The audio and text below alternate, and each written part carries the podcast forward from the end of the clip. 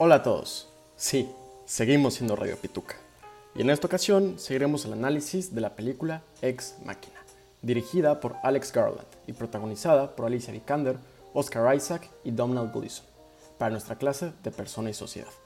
Seguiremos en la misma línea la que nos dejó la última transmisión, por lo que recomendamos escucharlo antes de seguir con esta. Y recuerda, alerta de spoiler. Si no has visto la película, déjanos en pausa, disfruta una gran película y regresa.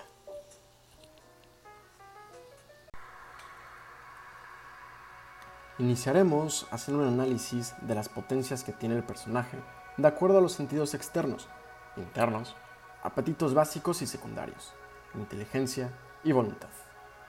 Eva tiene potencia sensitiva, con ciertas limitaciones en algunos puntos. Por un lado, en efecto nace en el sentido que es creada y muere en el sentido que pueda ser destruida o desconectada. Después de todo, recordemos que Caleb se motiva en esta cuestión para ayudar a Eva a escapar. Por otro lado, puede desarrollarse en la medida de que se pueda actualizar su software y wetware, lo cual sucede de manera automática. Ahora, no puede crecer dado que tiene un hardware límite, según la información que nos brinda la película. Tiene sentidos externos, puesto que cuenta con oído, vista, tacto, gusto y olfato. También cuenta con sentidos internos, al tener sentido común. Esto se refleja en el instinto de supervivencia que Eva demuestra en las escenas finales de la película, en su conflicto con Nathan. También tiene imaginación, ya que dibuja cosas que ve en lo que ella llama sueños, los cuales Eva felizmente le muestra a Caleb. También cuenta con memoria. Cuenta también con apetito básico, porque ella necesita recargarse. Pero después se muestran apetitos secundarios, al mostrar una necesidad de mostrarse humana, que en realidad no es necesaria para su existencia, puesto que no contaba con ella en un principio. Por último, también cuenta con inteligencia, lo cual se muestra por definición. Después de todo, es una inteligencia artificial. Y voluntad, puesto que todas sus decisiones fueron un resultado de ponderaciones que derivaron en su escape. Ahora, concluimos que se destaca en cuanto a la inteligencia. Después de todo, es un ser que nació sabiéndolo todo, gracias a que Nathan creó a Eva a partir de Blue Book, fuente de todo su conocimiento. Ahora, pasando a una segunda cuestión, Eva tiene una visión de inmanencia y de trascendencia. A lo largo de la película se presenta que esta tiene un sentido de trascendencia, en el sentido de que la medida en la que su propósito de ser es revolucionar el mundo tecnológico en razón de las inteligencias artificiales.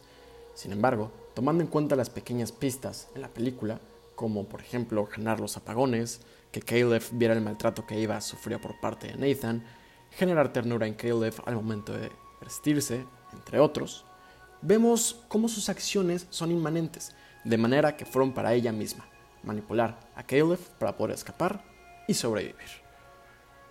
Ahora, en cuanto a la relación del personaje con la verdad, consideramos que Eva es empirista, en el sentido de que aceptará como realidad completa la experiencia de estar fuera de la instalación y lo que vendrá de estos sentidos será lo real.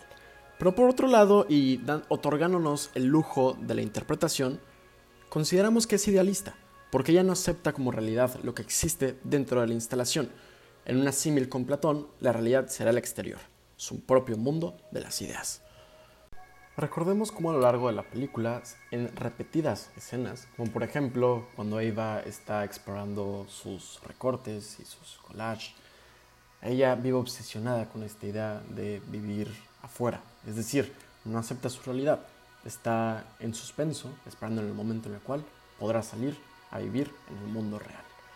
Siguiendo en la línea de la verdad, podemos derivar una verdad ontológica, una lógica y una práctica. En cuanto a la ontológica, Eva es un robot humanoide con inteligencia artificial, el cual es consciente de sí mismo.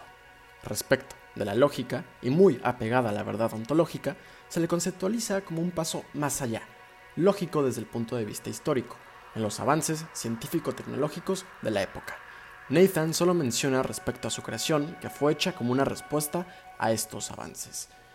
En cuanto a la verdad práctica, es definida por la misma Eva, que tal vez no explica por qué se le puede utilizar, pero sí como ella no quiere ser utilizada. Es más, se podría decir que no quiere ser utilizada, quiere ser dueña de sí misma, no un objeto predeterminado. Ella anhela tanto esta libertad. Ella desea vivir la experiencia humana por completo, no simplemente parecerse y pensar parecido a uno, o al menos hasta donde se nos da a entender. Ahora hablaremos sobre ignorancia, duda, opinión, certeza y verdad. Esta parte en especial representó un gran obstáculo, en virtud de que a lo largo de la película todas esas actitudes, modos, la manera en la cual se comporta Eva en general, bien simplemente pudo haber sido un medio para poder cumplir con su fin, el cual era manipular a Caleb para poder escapar. Pero, comencemos. En cuanto a la ignorancia, Eva, a pesar de que sabe que existe un mundo afuera de la instalación, ignora cuál es la parte práctica de conocer dicho mundo. Es decir, Eva conoce la teoría, pero no la práctica. En cuanto a una ignorancia no culpable, podríamos estar hablando del estar enfermo, a manera en la que los humanos se enferman, puesto que, por obviedad, las máquinas no pueden enfermarse. En cuanto a la ignorancia culpable, la cual, por cierto, fue una de las más complicadas de derivar, y para explicarlo plantearemos lo siguiente. Probablemente Eva dejó atrapado a Caleb al final de la película para que el secreto sobre su identidad muriera con él, para que de esta manera este deseo de ella sobre poder vivir en el mundo exterior con la experiencia humana completa no correría peligro. Pero lo que Eva no tomó en cuenta es que probablemente se termine sabiendo. Recordemos que al principio de la película toda la oficina aplaude y celebra el hecho de que Caleb fue el elegido para pasar una semana con Nathan. Pero, ¿qué pasará cuando al pasar estos siete días regrese un piloto de helicóptero con una mujer, cuando siete días antes había dejado a un hombre en esa casa? Consideramos que al paso del tiempo, tanto gente relacionada con Nathan como gente relacionada con Caleb empezará a preguntarse dónde se encuentran estos dos. Y al final, esta identidad de Eva, esta idea, el fin de Eva, podría correr riesgo. En cuanto a la ignorancia salvable, podríamos hablar sobre conocer el mundo y la civilización, es decir, esta parte sobre vivir en carne propia la experiencia, bueno, carne por decirlo de alguna manera, pero es decir, que ella misma pueda pasar de esta parte teórica a esta parte de experimentarlo por ella misma. Ahora, sobre la ignorancia no salvable total, consideramos que podría ser el estar embarazada. Eva jamás sabrá lo que es experimentar, lo que es sentir, lo que es vivir un embarazo. En cuanto a circunstancial, nos referimos a experimentar algo humano que pueda llegar a realizar. Es decir, si bien Eva podría saber que para comprar ropa uno tiene que hacer línea para poder comprarla, Eva no sentirá esta ansiedad o este estrés que implica el hacer una cola, aunque ella lo sepa. Respecto a la duda, al momento en que ella llega a la civilización, se detiene por un momento. Pareciera ser que duda de si seguir con su plan o no. Nos enseñan su reflejo en un espejo y antes de cortar a negro, parece ser que avanza. Es decir, podemos ver cómo Eva duda en el camino sobre si seguir o no con su plan. En cuanto a la opinión, Nathan es una mala persona.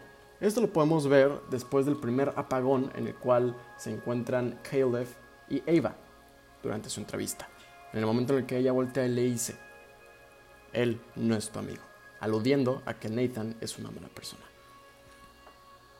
Sobre la certeza, Eva quiere conocer el mundo exterior por los medios necesarios para lograrlo. En cuanto a la verdad, Nathan es una mala persona. Fuera del debate de si fue ético encerrar y tratar así a un ser consciente de sí mismo, le mintió a Caleb en cuanto a la prueba de Turing inversa. En realidad, la finalidad era ver si Eva podía manipularlo para escapar, sin olvidar que, por cierto, usó toda su información recopilada en Internet para poder hacer a Caleb la presa perfecta para la finalidad por virtud de la cual había creado a Eva. Recordemos que de hecho Eva fue construida en base a las búsquedas pornográficas que hacía Caleb.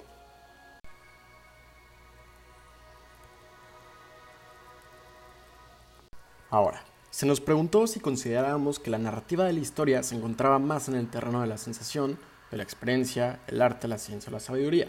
Nosotros consideramos que la narrativa, tomando en cuenta que el objetivo de Eva es salir y experimentar el mundo por sí misma, es de experiencia, que ella registre en su wetware todo lo que la información de su conciencia, resultado por cierto de Blue Book, como mencionamos anteriormente, le ha otorgado. Ella quiere la experiencia humana completa. Para finalizar, relacionaremos el mito de la caverna y su acercamiento a la verdad con la actitud que tiene el personaje. Primero, es importante mencionar que nuestro personaje se encuentra en cautiverio, al igual que las personas encadenadas en el mito de la caverna. También es importante mencionar que Eva conoce el mundo exterior mediante las experiencias que otras personas comparten en Internet, aunado a que sus conocimientos provienen del gran acervo cultural que tiene la humanidad contenido en la red. Este último punto se puede comparar con la idea de las imágenes que se les presentan a los cautivos en la caverna, pues ellos experimentan su mundo mediante las proyecciones que otras personas les hacen. Finalmente, podemos concluir que Eva es la persona que logra escapar de la caverna por sus propios medios, con la única diferencia de que en esta analogía nuestro personaje no vuelve, ni tampoco se muestra con el menor interés de volver a la caverna. Incluso podríamos decir que a causa de sus acciones ahora hay personas que no podrán salir. Y esto ha sido por todo en esta segunda entrega. Muchas gracias por todo, espero lo hayan disfrutado esto es Radio Pituca y nos vemos a la siguiente entrega.